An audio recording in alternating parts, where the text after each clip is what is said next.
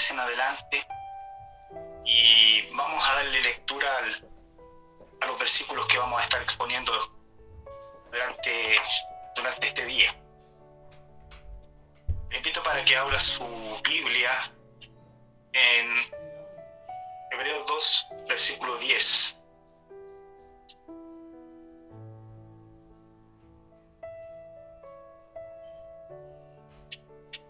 Dice la palabra del Señor.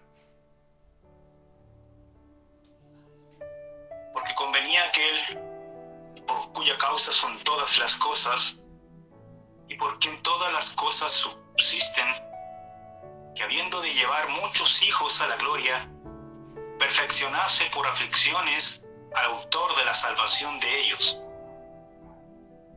Porque el que santifica y los que son santificados de uno son todos, por lo cual no se avergüenza de llamarlos hermanos, diciendo, anunciaré a mis hermanos tu nombre, en medio de la congregación te alabaré, y otra vez yo confiaré en él, y de nuevo, he aquí yo y los hijos que Dios me dio. Así que por cuanto los hijos participaron de carne y sangre, Él también participó de lo mismo, para destruir por medio de la muerte al que tenía el imperio de la muerte, esto es al diablo, y librar a todos los que por el temor de la muerte estaban durante toda la vida sujetos a servidumbre, porque ciertamente no socorrió a los ángeles, sino que socorrió a la descendencia de Abraham por lo cual debía ser en todo semejante a sus hermanos, para venir a ser misericordioso y fiel sumo sacerdote en lo que a Dios se refiere, para expiar los pecados del pueblo. Pues en cuanto él mismo padeció siendo tentado, es poderoso para socorrer a los que son tentados. Es la porción de la, del estudio de este día, hermanos del versículo 10 al versículo 18, de 10 al 18. Hermanos, como les decía anteriormente, el hermano estuvo hablando de los versículos 5 al 9 de Hebreos, con respecto a, a que Jesucristo es superior a los ángeles, que también lo vimos en semanas anteriores el autor allí nos menciona dos grandes cosas. Que Dios el Padre, el Señor, Dios Todopoderoso, hizo por nosotros los hombres, pero que no hizo por los ángeles.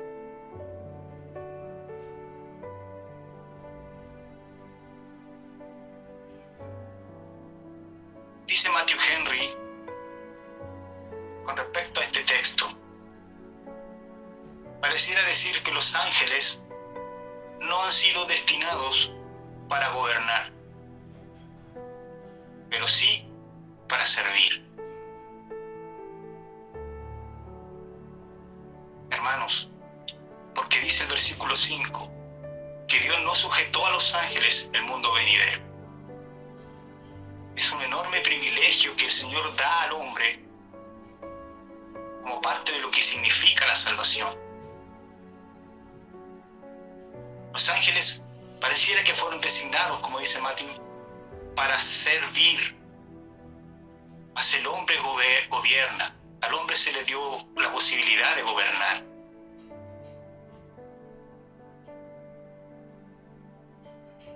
Pero la segunda y gran cosa que Dios hizo por el hombre que no hizo por los ángeles, como estamos viendo,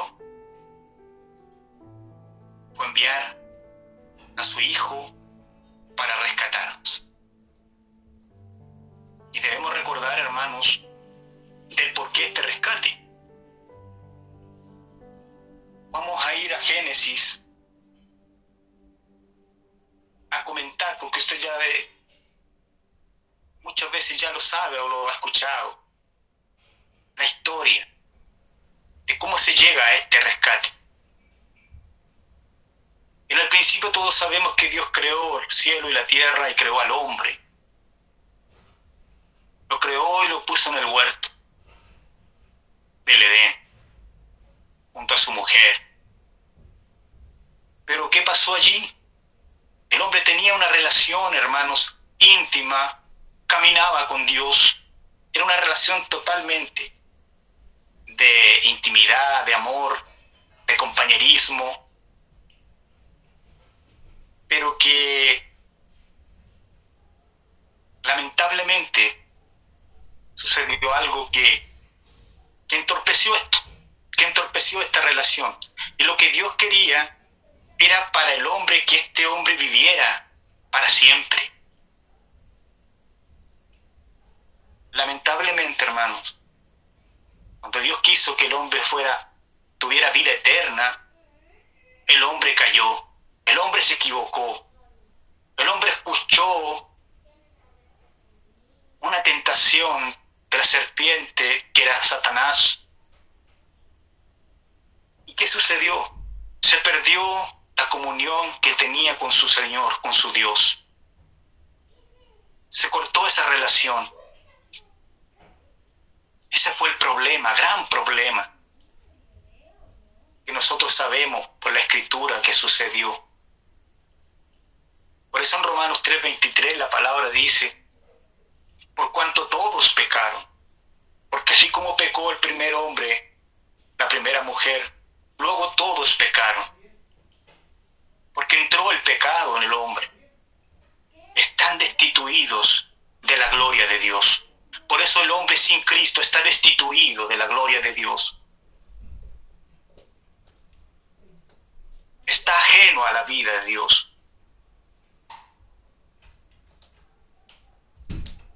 Hermanos. Pero esa desobediencia tuvo una segunda consecuencia y terrible consecuencia, letal consecuencia para el hombre. Romanos 6:23, porque la paga del pecado es muerte, mas la dádiva de Dios es vida eterna en Cristo Jesús. ¿Cuál fue esa terrible consecuencia del pecado del hombre? Fue la muerte. El hombre murió no solamente físicamente desde ese entonces, sino también espiritualmente. Efesios 2.1, estábamos muertos en nuestros delitos y pecados. Esa es la condición del hombre sin Dios, muerto en delitos y pecados, donde también nosotros un día estuvimos. Pero por gracia y misericordia Dios nos rescató de allí y ese es el tema que estamos tratando, el rescate. Pero hermanos, es allí donde entra en acción el plan divino. Pero no es algo, esa caída no fue algo que hubiese pillado por sorpresa a nuestro Dios, porque Dios conoce todas las cosas. Y es por eso, hermanos, que él ya tenía reservado al Cordero inmolado. Él tenía reservado ya al Cordero desde antes de la fundación del mundo, para que viniera y se encarnara, viviera, fuera crucificado y resucitara al tercer día,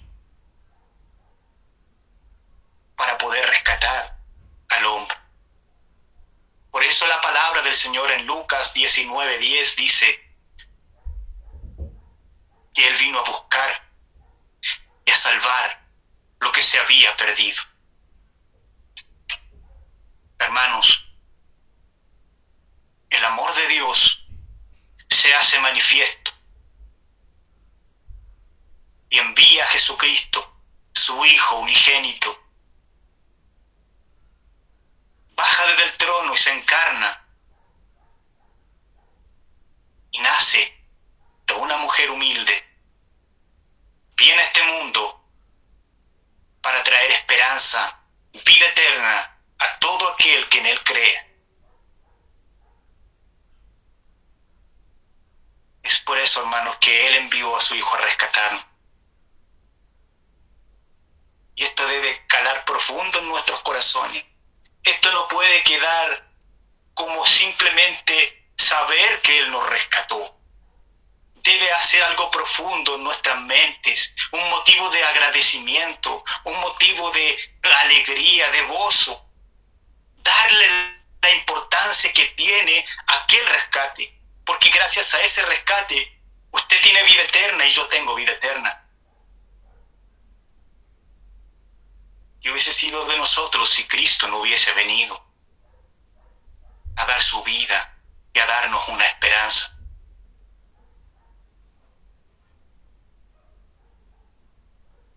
Veamos el versículo 16, hermanos. Dice, porque ciertamente no socorrió a los ángeles, sino que socorrió a la descendencia de Abraham.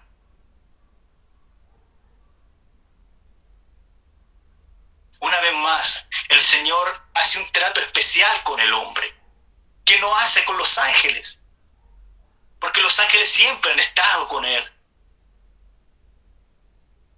A los hombres perdieron su comunión con Él. Y es por eso que Él socorre a la descendencia de Abraham. Él socorre al hombre. Y ahora nosotros podemos entender como lo dice el libro de Romanos 4.13, yo le invito para que vaya a esa cita, busquemos Romanos 4.13.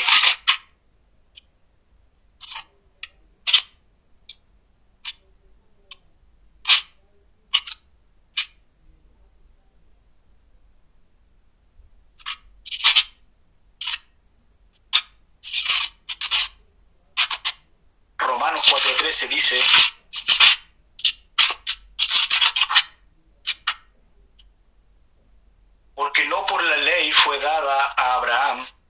su descendencia la promesa de que sería heredero del mundo, sino por la justicia de la fe. Socorrió a la descendencia de Abraham. Aquí estamos usted y yo, hermano. Él socorrió a esa descendencia. Hoy tenemos vida, hermanos, gracias a Cristo, gracias a nuestro Dios. Eso también lo puede encontrar, anote la cita, no la vamos a leer, pero anótela en Gálatas 3:29 dice lo mismo que en Romanos 4:13. Que los que son hijos de Abraham es lo que dice. Que los que son hijos de Abraham, por medio de la fe, son sus verdaderos descendientes.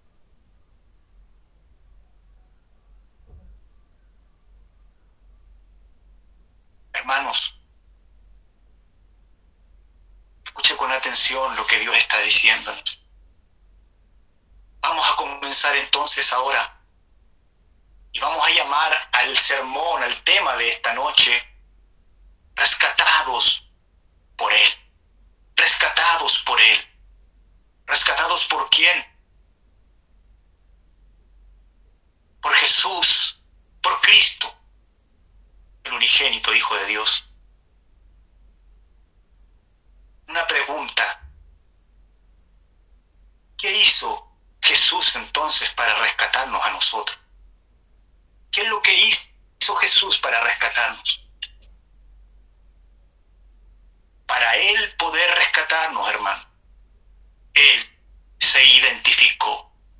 Él tenía que identificarse completa y totalmente con el hombre, con nosotros.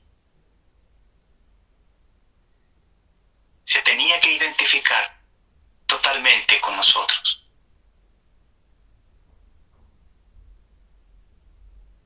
Vamos a ver nosotros hoy cuatro declaraciones.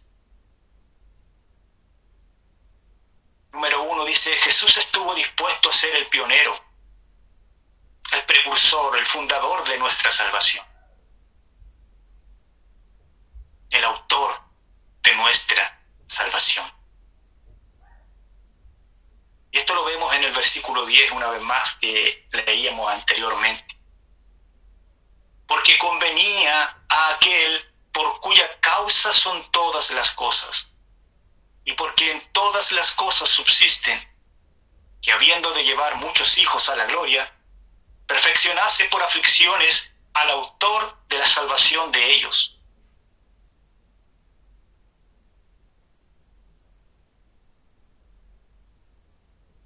Versiones más que vamos a leer para, para complementar este versículo. La nueva versión internacional dice, en efecto, a fin de llevar a muchos hijos a la gloria, hay un propósito y es llevar hijos a la gloria. Convenía que Dios, para quien y por medio de quien todo existe, que perfeccionara mediante el sufrimiento al autor de la salvación de ellos. Y la Biblia de las Américas dice, convenía que aquel para quien son todas las cosas y por quien son todas las cosas, llevando muchos hijos a la gloria, hiciera perfecto por medio de los padecimientos al autor de la salvación de ellos. Estas expresiones, hermanos, nos aclaran un poco más el versículo que acabamos de leer. En una dice que perfeccionara mediante el sufrimiento al autor de la salvación. Y en la última decía que Él hizo perfecto por medio de los padecimientos al autor de la salvación.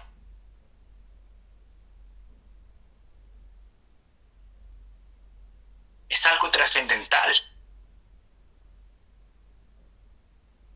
Es algo importantísimo lo que acabamos de leer, hermano.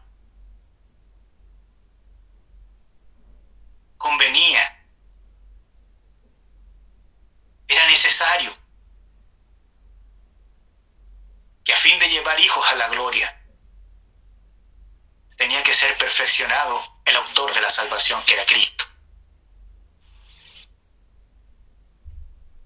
Esto tenía que ocurrir. Es lo que el texto nos está diciendo. Era necesario. Es increíble, hermano. La operación del rescate consistía en lo siguiente. Que el Hijo de Dios, Cristo, viniera a este mundo. Se identificara con nuestra humanidad rota y quebrantada por el pecado. Sufriera por nosotros, gustara la muerte y resucitara para hacer lo siguiente, hermano. Rescatar a una humanidad y transformarla en una nueva humanidad, en una nueva criatura. Transformar por medio del Evangelio al hombre, a la criatura caída. No solo para perdonar nuestros pecados, abrirnos el camino a Dios y al reino celestial nos perdonó, hermanos, abrió el camino hacia Dios. Porque recuerde que Él dijo, yo soy el camino, yo soy la verdad, yo soy la vida. Y nadie va al Padre sino por mí. Y nos lleva a su reino celestial. Las promesas de Dios para el hombre hoy, para todo aquel que recibe en su corazón y que es cambiado por la sangre de Cristo, que es limpiado de todo pecado. Es gran cosa lo que Dios hizo por usted, hermano, lo que hizo por mí. Es gran cosa. Valoremos esto.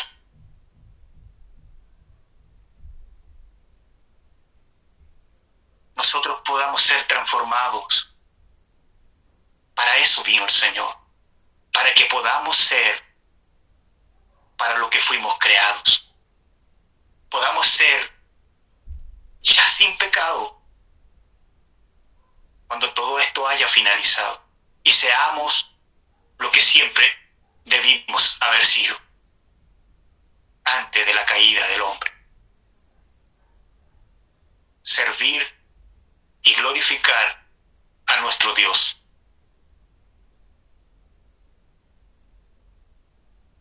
¿Quién es el autor de nuestra salvación? Jesús. Cristo es el autor de nuestra salvación. Fue Él quien vino al mundo. Fue Él que se encarnó, el Hijo, enviado por el Padre. hermanos, que el autor de los Hebreos nos está diciendo que convenía, que era necesario que el Padre perfeccionara a Jesús su Hijo. El autor de la salvación, por medio de padecimientos, por medio de aflicciones.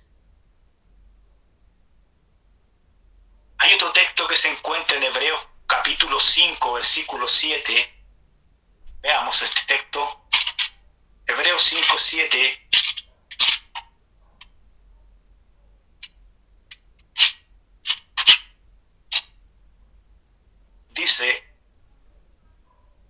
Y Cristo en los días de su carne, ofreciendo ruegos y súplicas con gran clamor y lágrimas, al que le podía librar de la muerte, fue oído a causa de su temor reverente. Y aunque era hijo, aprendió la obediencia por lo que padeció.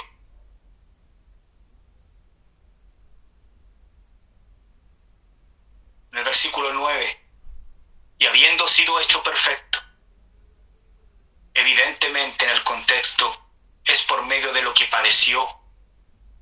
Vino a ser fuente, escuche con atención hermano, es por medio de lo que padeció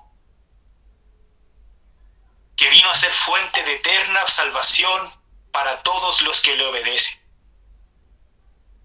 Por eso que dice en el versículo que leíamos anterior, que era necesario que fuera perfeccionado el Cristo de la gloria, el Hijo, a través de padecimientos y aflicciones. Y acá el versículo 9 nos dice, ¿para qué era necesario eso? ¿Qué provocó eso? Que Él fuera fuente de eterna salvación para todos los que le obedecen. Ahí tenemos que poner ojo nosotros y oído. ¿Para quiénes fue fuente de eterna salvación para los que le obedecen, no para todos, sino para aquellos que le obedecen, para los que guardan su palabra. Mis hermanos, en ambos textos no solo se recalca el hecho de que nuestro Señor Jesucristo sufrió mientras estuvo en este mundo, tanto en el versículo 10 del capítulo 2 de Hebreos, como en este versículo 9 del capítulo 5 de Hebreos, ambos textos nos recalcan ese hecho de que Él sufrió mientras estuvo en este mundo.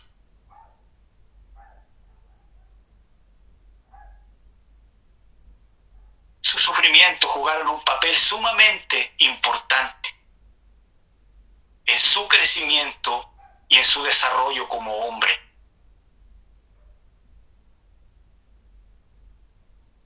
En el capítulo 2, versículo 10 de Hebreos, dice que fue perfeccionado por medio de aflicciones. Y en el capítulo 5, versículo 8, dice que fue debido a lo que padeció, que él aprendió la obediencia.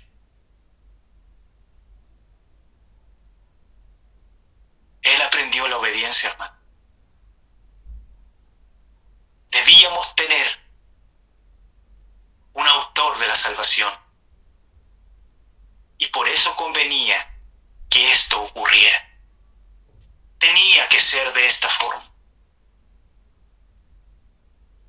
Era la forma indicada, era la forma estipulada por Dios. Pero el versículo 10 tiene una expresión que perturba a muchos, hermanos, que confunde tal vez a algunos. Aún a creyentes. Y es que se habla, hermanos, de perfección, de perfeccionar por aflicciones a este autor de la salvación. ¿Cómo es posible eso?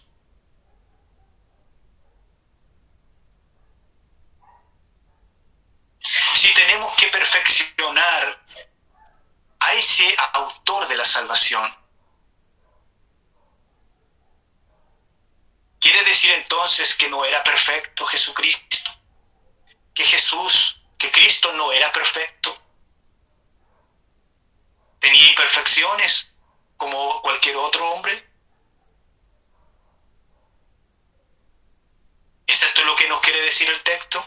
Por supuesto que no. ¿Qué es lo que nos está diciendo el texto aquí, mis hermanos?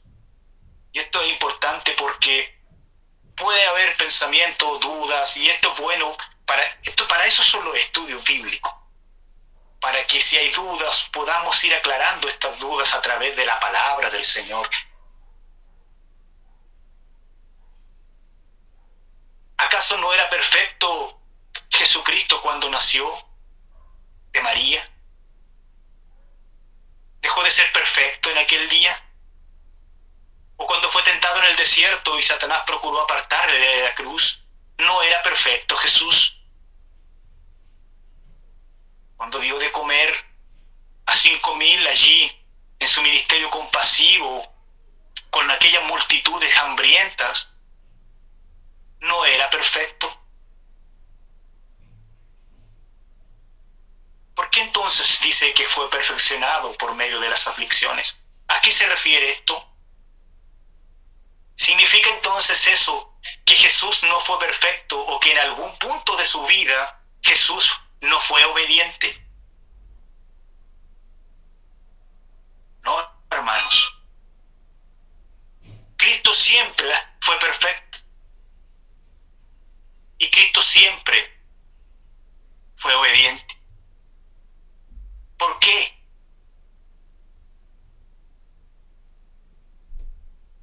porque es Dios, hermano. ¿Y cuáles son los atributos de Dios? Eso es perfecto. Dios no cambia. Dios todo lo sabe, todo lo puede, todo lo... Dios es todo. Es la perfección. Siempre fue obediente hasta la muerte y muerte de cruz.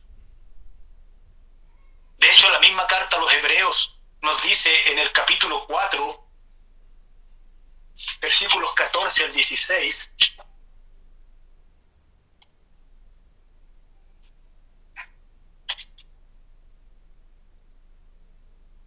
dice, por tanto, teniendo un gran sumo sacerdote que traspasó los cielos, Jesús el Hijo de Dios, retengamos nuestra profesión, porque no tenemos un sumo sacerdote que no pueda compadecerse de nuestras debilidades, sino uno que fue tentado en todo, según nuestra semejanza, pero sin pecado.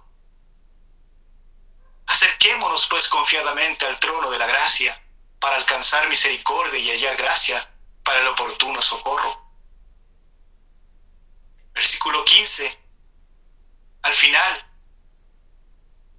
fue tentado en todo según nuestra semejanza, pero sin pecado. Perfecto.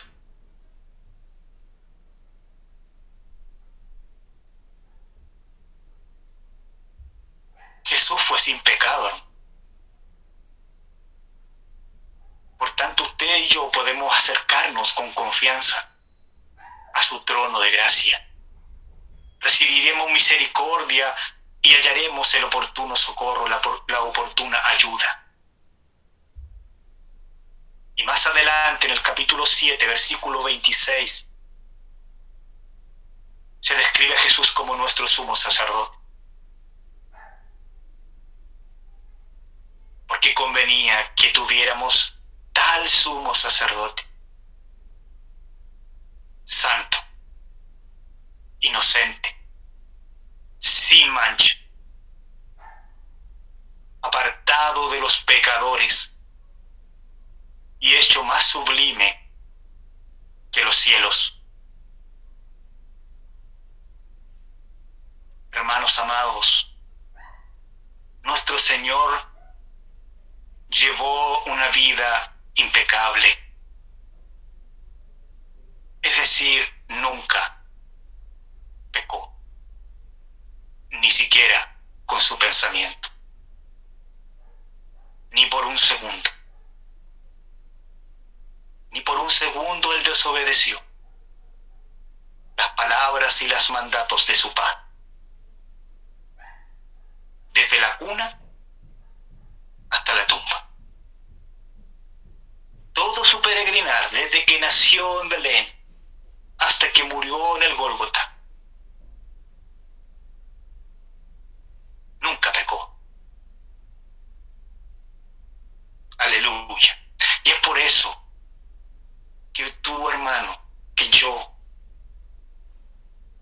podemos descansar y confiar en este Dios perfecto. Regocíjate en este Dios que es perfecto. Ese es el Dios que tú tienes. El Dios perfecto. Es algo, hermano, que, que llena nuestro interior, que debe llenar nuestro interior. Y este mismo ser perfecto que dejó su trono para venir a rescatarte, para venir a rescatar. Un Dios lleno de amor y misericordia. Filipenses capítulo 2, versículo 8.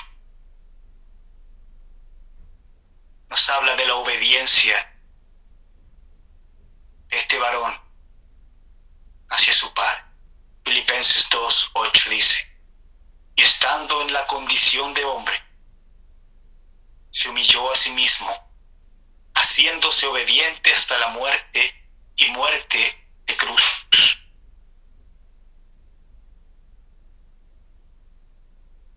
Obedeció en todo al Padre. Sin embargo, hermanos, o por medio sufrimiento, que Dios, el Padre, lo capacitó para llegar a ser el autor de eterna salvación. Y vamos a ver ahora en qué sentido. Para alcanzar plena madurez como hombre. Jesús fue perfeccionado. Jesús alcanzó la plena madurez a través de las aflicciones.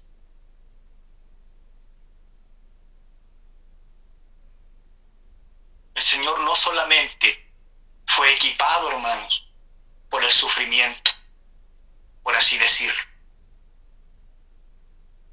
para venir a ser nuestro Salvador y nuestro sumo sacerdote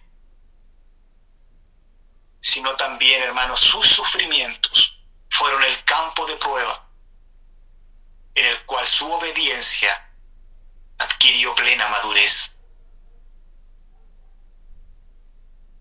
Por eso dice que él aprendió la obediencia.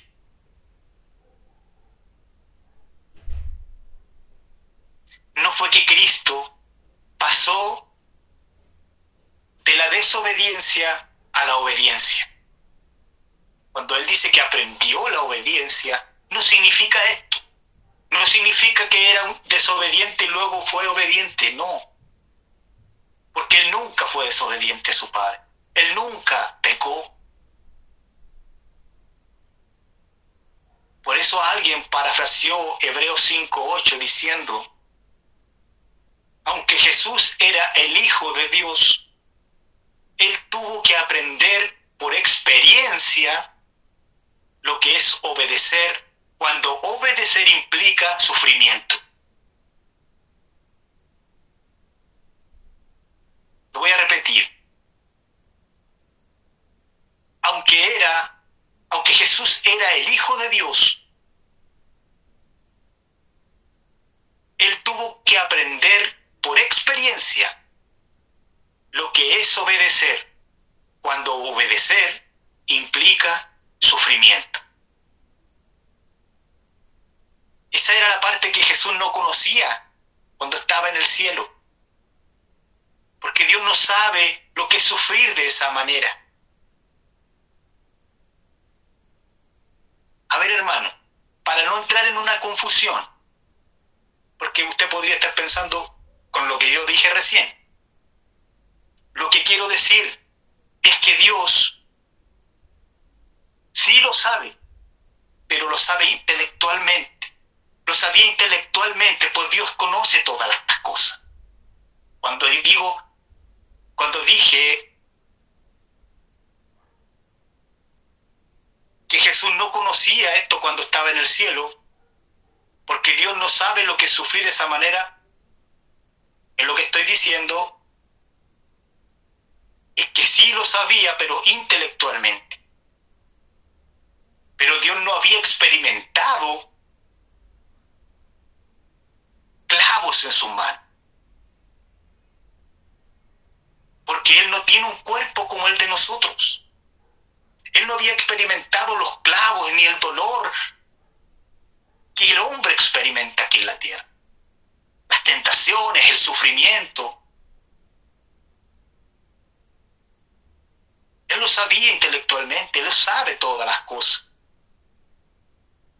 Pero no había experimentado los clavos en sus manos, porque él no tiene un cuerpo como nosotros, excepto cuando Jesús se hizo hombre.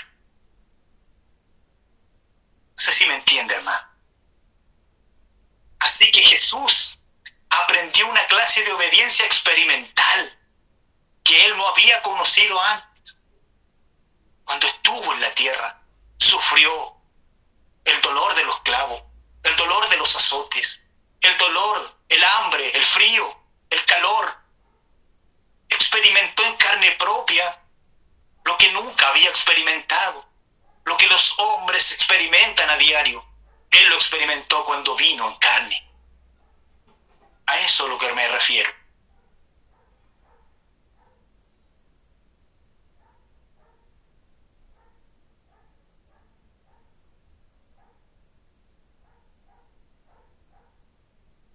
Y es por eso, es por eso, hermano, que Él se identifica contigo. Es por eso que Él se identifica conmigo. Se identifica con el hombre cuando la obediencia nos duele. Él nos, él nos entiende, él, nos, él conoce lo que sentimos, porque Él lo experimentó en carne, en su propia carne. Si el impecable Hijo de Dios, impecable quiere decir que es limpio, que no tiene pecado, que no tiene maldad, perfecto. Si el impecable Hijo de Dios tuvo que atravesar por el sufrimiento, para alcanzar plena madurez. Si Él, siendo perfecto, hermanos, tuvo que atravesar por medio del sufrimiento para alcanzar madurez como hombre, ¿cuánto más nosotros que estamos llenos de pecado y de imperfecciones?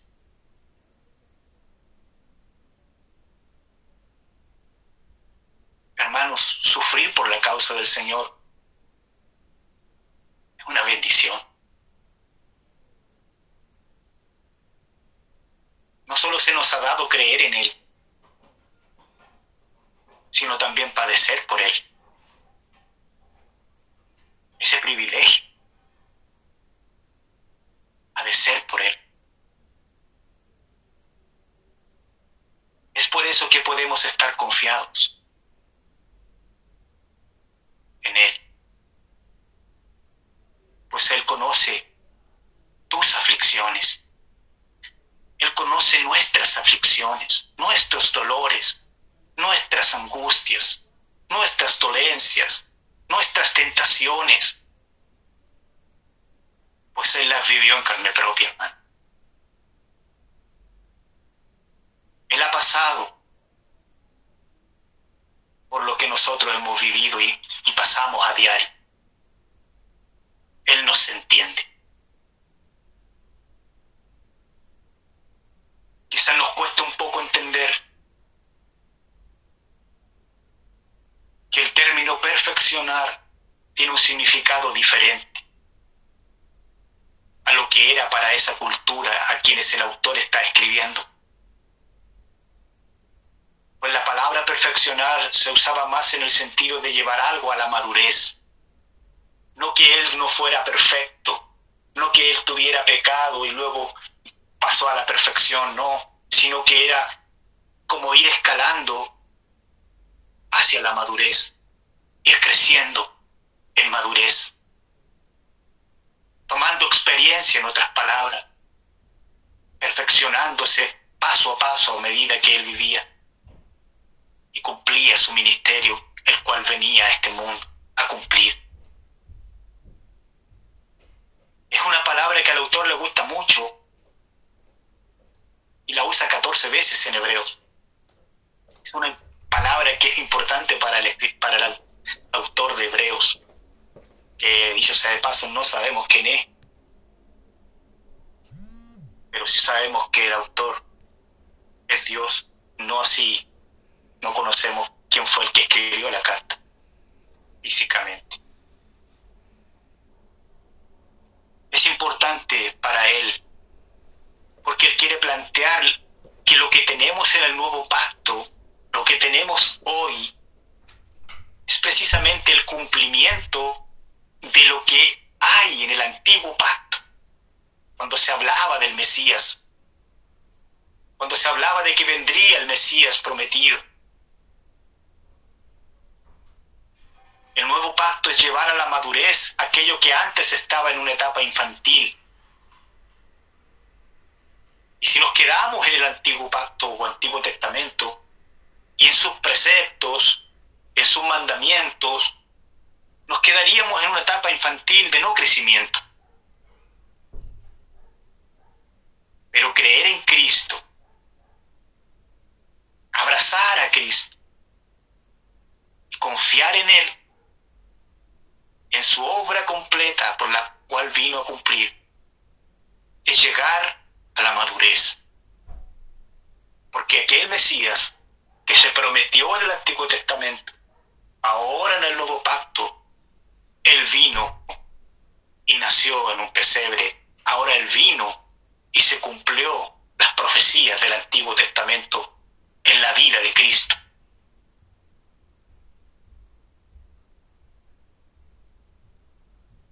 cumplió lo que se anticipaba, lo vino a cumplir en el nuevo pacto, con su venida, con su nacimiento, con su muerte, con su ministerio y con su resurrección. Recuerden, hermanos, que los lectores de Hebreos necesitaban comprender que no debían quedarse en el antiguo pacto. Ellos debían ver la superioridad del nuevo pacto Y Él les está diciendo, ahora en Cristo, ustedes tienen algo muchísimo mejor. Tienen algo que es superior a lo que habían escuchado, a lo que habían experimentado sus antepasados. Porque ahora estábamos viendo el cumplimiento de aquellas profecías. Estaban viviendo lo que se había anticipado. Cristo fue perfeccionado no en su carácter, sino en su oficio como el Cristo, como el Mesías. Él iba a llevar el cumplimiento, las promesas que había en el antiguo pacto. Y él era el cumplimiento de las ilustraciones de ese antiguo pacto, de cómo iba a ser su obra redentora.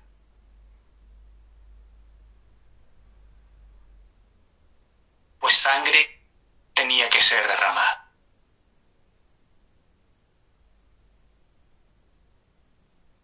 Por eso, hermanos, en el Antiguo Testamento había tantos animales sacrificados para expiar los pecados del, del pueblo. Se hacían grandes sacrificios de animales pero ahora viene Cristo y derrama su sangre como el cordero. El cordero inmolado. El cordero sin mancha. Viene y derrama su sangre. ¿Por qué? Porque sin derramamiento de sangre no hay perdón de pecados. Era necesario, hermano, que el Cristo de la gloria muriera y derramara su sangre. Era necesario. Tenía que ser de esa forma. Sin sangre no hay remisión de pecados.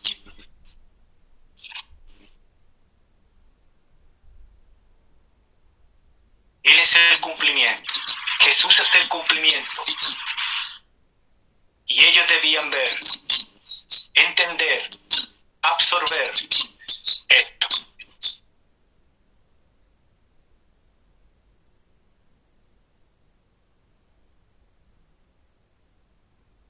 Ahora, ¿qué lograría Cristo con esa muerte?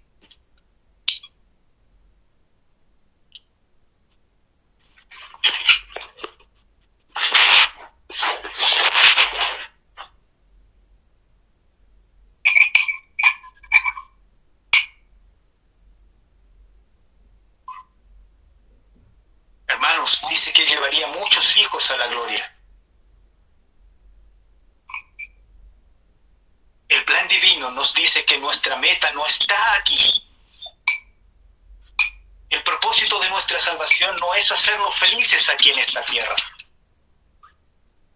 Hermano Cristian, eh, para que silencie al hermano Dolce que está causando Sí, no se escucha no, bien. me quiero salir de la reunión, por eso no, no me manejo mucho. A ver. Perdón, ya Ahora sí.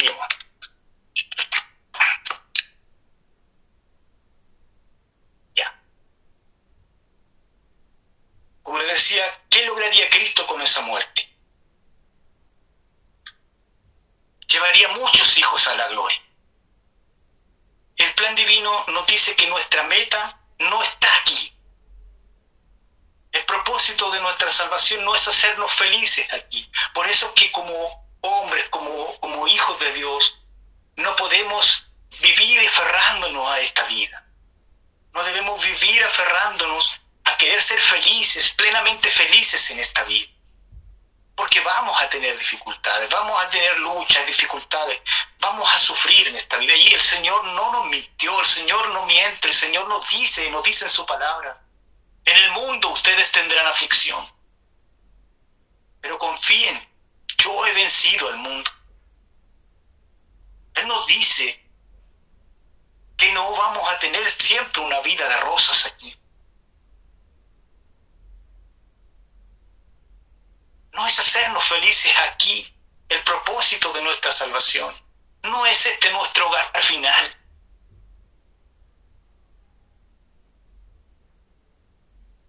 Es llevar muchos hijos a la gloria.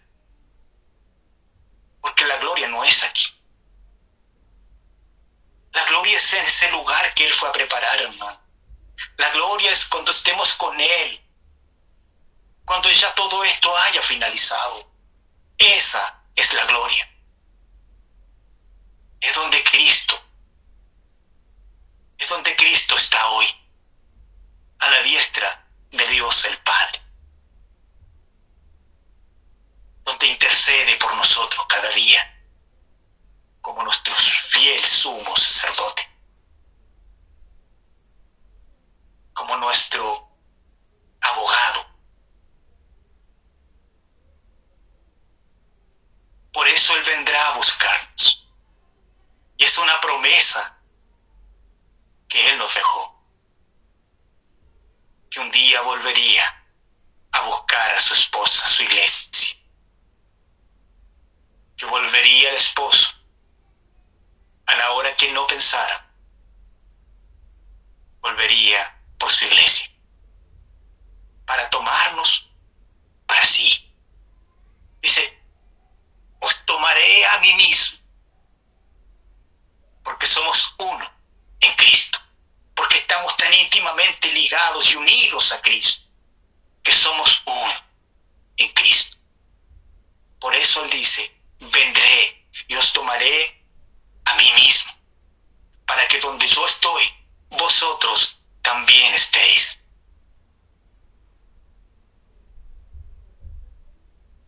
De manera, hermanos, que la óptica con que vemos la muerte cambia cuando abrazamos a Cristo. Todo distinto. Cuando todo diferente.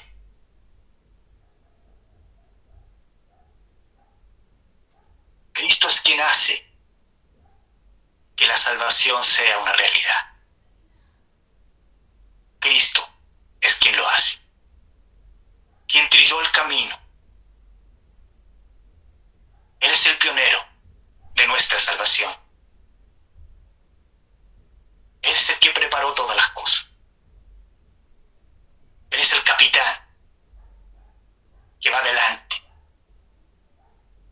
cumpliendo su obra redentora.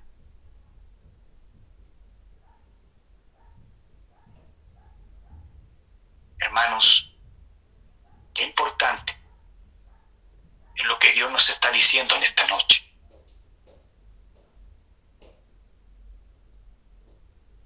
Pero hay una segunda cosa que quiero que veamos en este pasaje, hermano.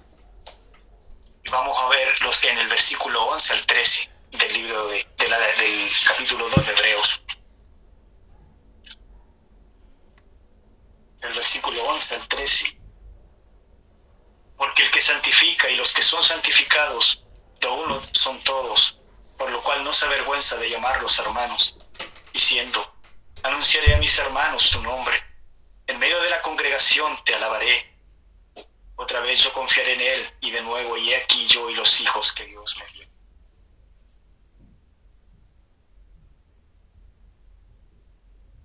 ¿Qué es lo que nos está diciendo el Señor acá, hermano? Bueno, nosotros entendemos la literalidad de esa expresión, Él no se avergüenza de llamarlos mis hermanos. Pero ¿y qué de esa expresión? Porque Él santifica y los que son santificados de uno son todos. Tiene un énfasis en la santidad de Dios.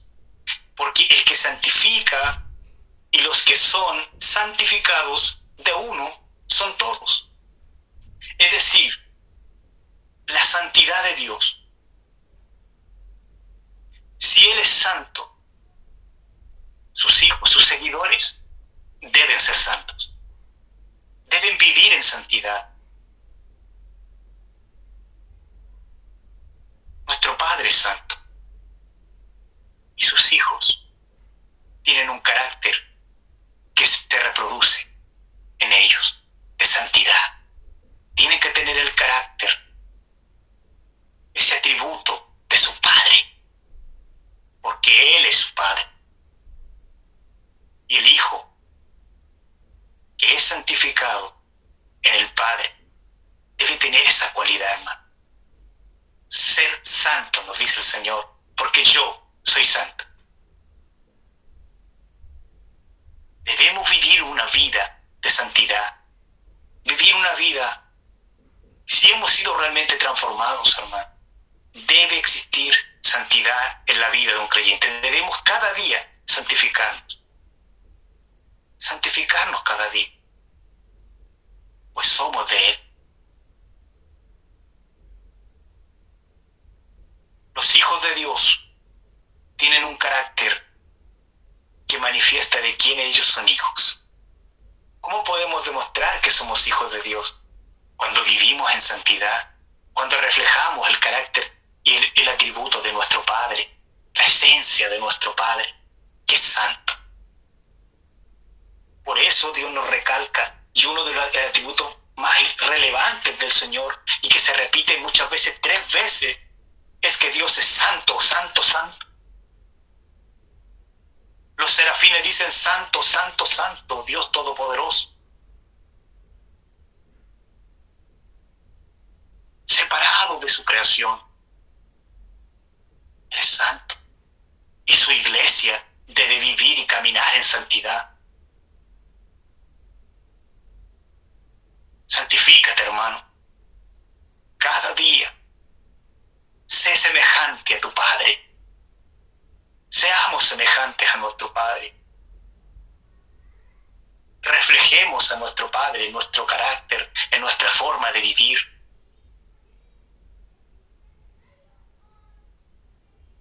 ¿Quién es el que santifica? Cristo, hermano. El que santifica es Cristo, es Jesús. En otros pasajes de la misma epístola habla de este asunto. Y dice que Él no se avergüenza de llamarnos hermanos. Esto, esto me produce algo, hermanos, en, el, en mi corazón. Nosotros debemos sentirnos orgullosos. Somos hermanos del Señor Jesucristo. Es un privilegio que tenemos nosotros los creyentes, sus hijos.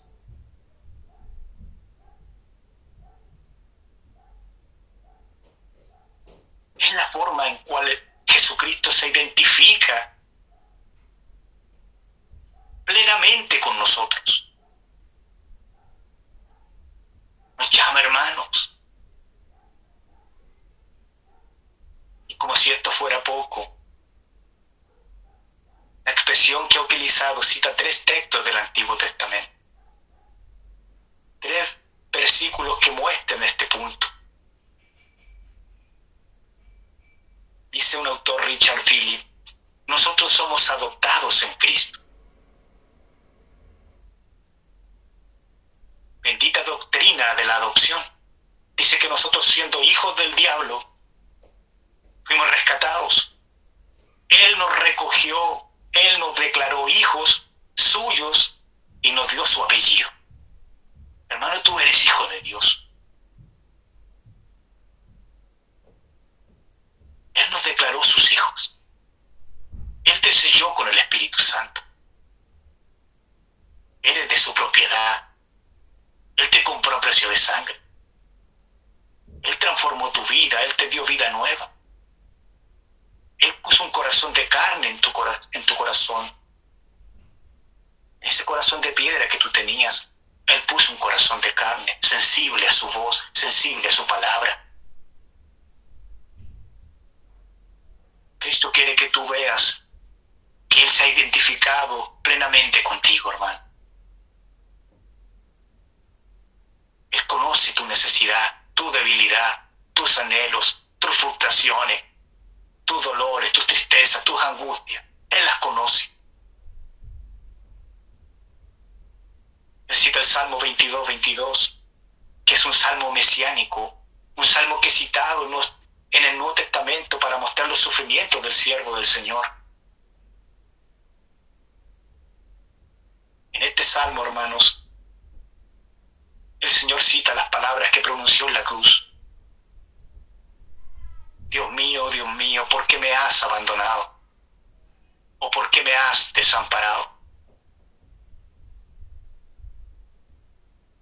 También dice, anunciaré tu nombre a mis hermanos en medio de la congregación, te alabaré. Palabras de Cristo. Pone palabras en la boca de Cristo. Anunciaré a mis hermanos tu nombre en medio de la congregación. Te alabaré. Cristo ha prometido, hermanos, que cuando su iglesia se reúne, Él está aquí con nosotros. Él está con nosotros. Él permanece con sus hijos, con sus hermanos, cuando están alabando a Dios. Él está allí, alabando juntamente con nosotros. Es lo que está diciendo ahí, que en medio de las alabanzas se encuentra uno que canta mejor, con mejor voz que nosotros. Cristo mismo alabando junto a sus hermanos al Padre.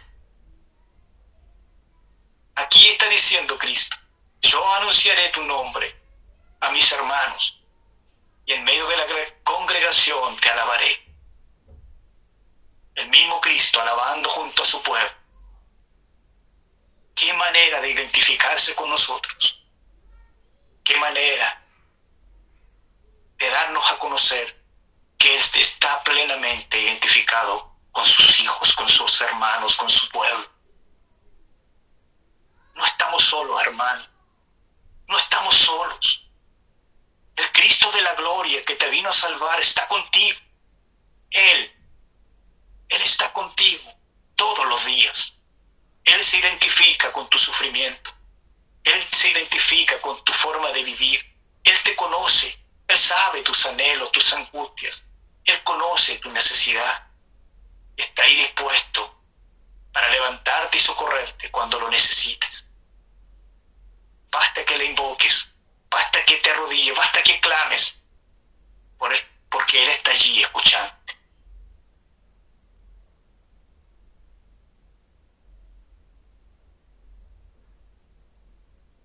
Y usa ese salmo como argumento para demostrar la hermandad. Yo soy hermano de ellos, Señor, y cantamos juntos tus alabanzas, diciéndole al Padre. Qué forma de identificarse con su iglesia, con sus hermanos. Esperaré pues a Jehová, el cual escondió su rostro de la casa de Jacob, y en él confiaré. Hermanos, lo interesante es ver aquí, que aquí poniendo una vez más palabras en boca de Cristo, la última parte del versículo dice, yo confiaré en Él. Cristo diciendo, yo confiaré en Él. El sentido de esto es que nuestro Señor Jesucristo, en medio de su peregrinaje, en esta tierra, en medio de su caminar en esta tierra, durante el tiempo que Él estuvo, 33 años en, en esta tierra.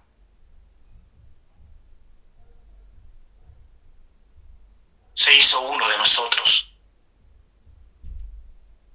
Él vivió, Él experimentó debilidades comunes a los hombres, las mismas debilidades que nosotros podemos sentir, Él las sintió, él, él, pasó por esto. Por eso Él te entiende. Y en esas condiciones, en, en esas condiciones, también expresó su confianza en su Dios. Y Él es un ejemplo para nosotros de oración. Si el Hijo del Hombre se arrodilló, si el Hijo de Dios se arrodilló y tuvo que buscar en oración a su Padre,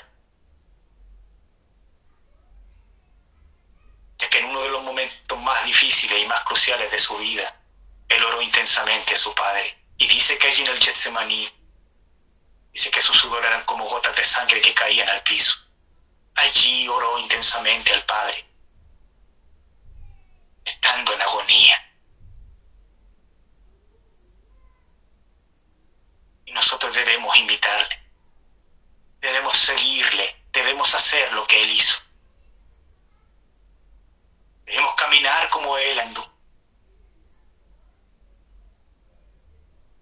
Hermano, esa es nuestra meta, ser como Cristo. Él es nuestro modelo a seguir, como decía Pablo. Que Él viva en nosotros, que Él haga en nosotros su voluntad. Ya no vivo yo, decía el apóstol, sino que Cristo vive en mí.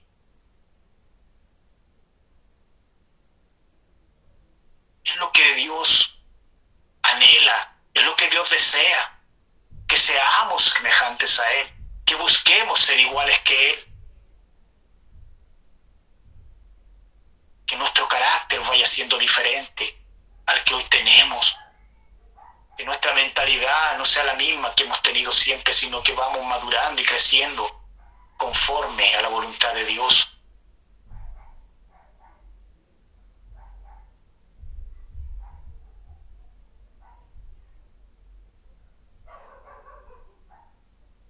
Hermanos, Cristo se presenta junto a nosotros delante del Padre y nos llama, hermanos. He aquí yo y los hijos que Dios me dio, mis hermanos. Eso está diciendo nuestro Señor Jesucristo aquí en este texto. Él se ha identificado plenamente con nosotros, los hombres, con la humanidad, con el ser humano. Y hermanos, si nuestro Señor Jesucristo ha mostrado tanta identificación contigo y conmigo, ¿con quién tú y yo nos debemos identificar? ¿Nos identificaremos con Él? ¿O nos identificaremos con el mundo que nos ofrece? ¿Con lo que el mundo te ofrece? ¿Con nuestros amigos? ¿Te identificarás con tus amigos?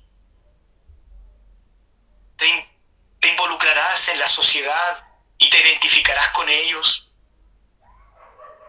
con las creencias y los valores que el mundo tiene.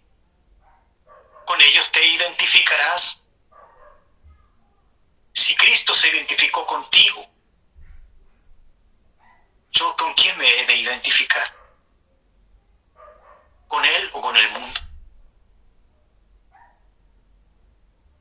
Hermanos, Identifiquémonos con Dios. Identifiquémonos con nuestro hermano. Nuestro Señor.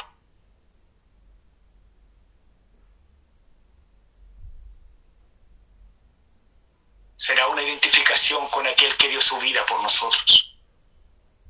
Y que no se avergüenza de llamarte hermano. Él no se avergüenza de llamarnos hermanos. Y si el Hijo de Dios no se avergüenza de nosotros y nos llama hermanos, siendo nosotros tan imperfectos y pecadores, nos avergonzaremos nosotros de Él, siendo Él sin mancha y perfecto y santo.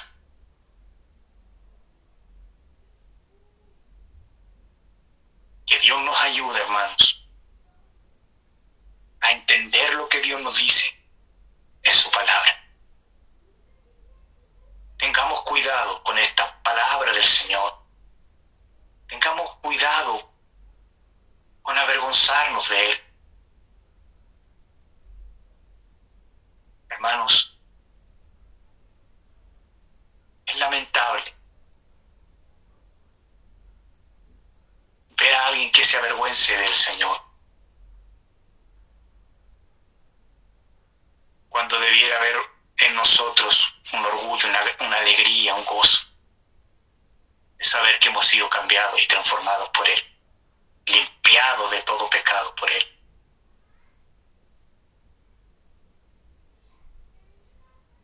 Porque el que se avergonzare de mí, de mis palabras, de este se avergonzará al Hijo del Hombre cuando venga en su gloria. Dice un autor, cada familia tiene características distintivas Dice el autor, ¿cuál es el rango distintivo de la familia de Dios? Hermano, ¿cuál es la es el rango distintivo de la familia de Dios? La santidad. Y esto significa que los cristianos somos aquellos que estamos en el asunto de santificarnos progresivamente de cada día vivir en santidad, procurar vivir en santidad.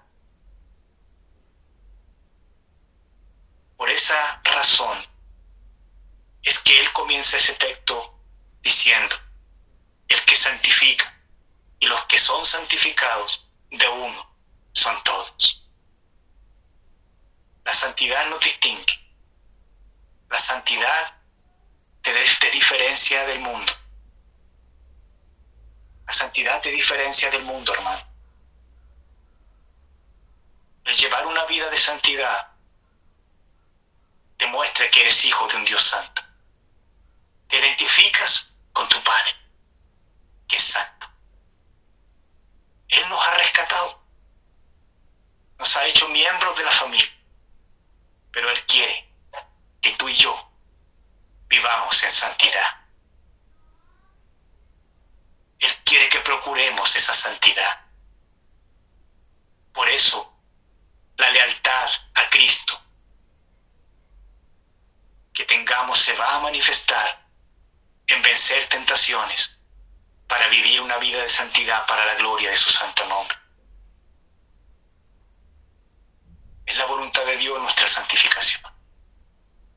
Nos apartemos de todo pecado, de todo mal, de toda fornicación, como dice Pablo en Tesalonicenses, primera Tesalonicenses 4.3. Esa es la voluntad de nuestro Dios, nuestra santificación.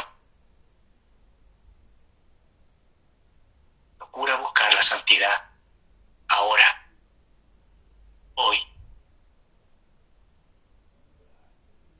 ¿De dónde vamos a derivar fuerza, empuje para practicar la voluntad de Dios? Solo de nuestro Señor.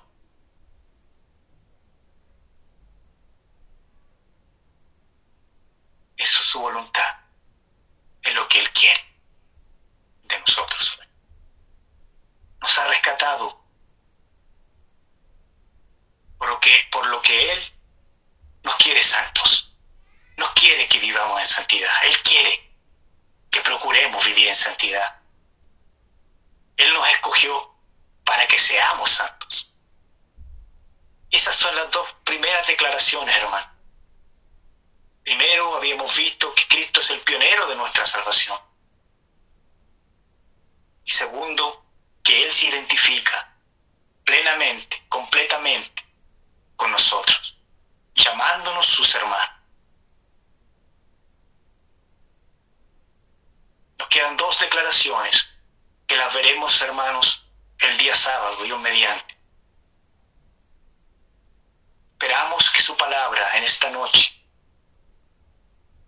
haya provocado en nosotros un mover de vivir vidas transformadas, vidas cambiadas, con, un, con una confianza mayor en nuestro Dios, pues Él nos ha dicho hoy que Él vino a rescatarnos, nos ha rescatado, nos ha salvado, nos ha redimido. Que Él está con nosotros en todo momento, que Él conoce nuestras necesidades, que Él no se avergüenza de nosotros, de llamarnos hermano, que Él alaba junto con su iglesia, que Él está en medio de su pueblo. Son sus promesas, hermano. Quedémonos con estas promesas. Que el Dios de paz bendiga su vida la de su familia.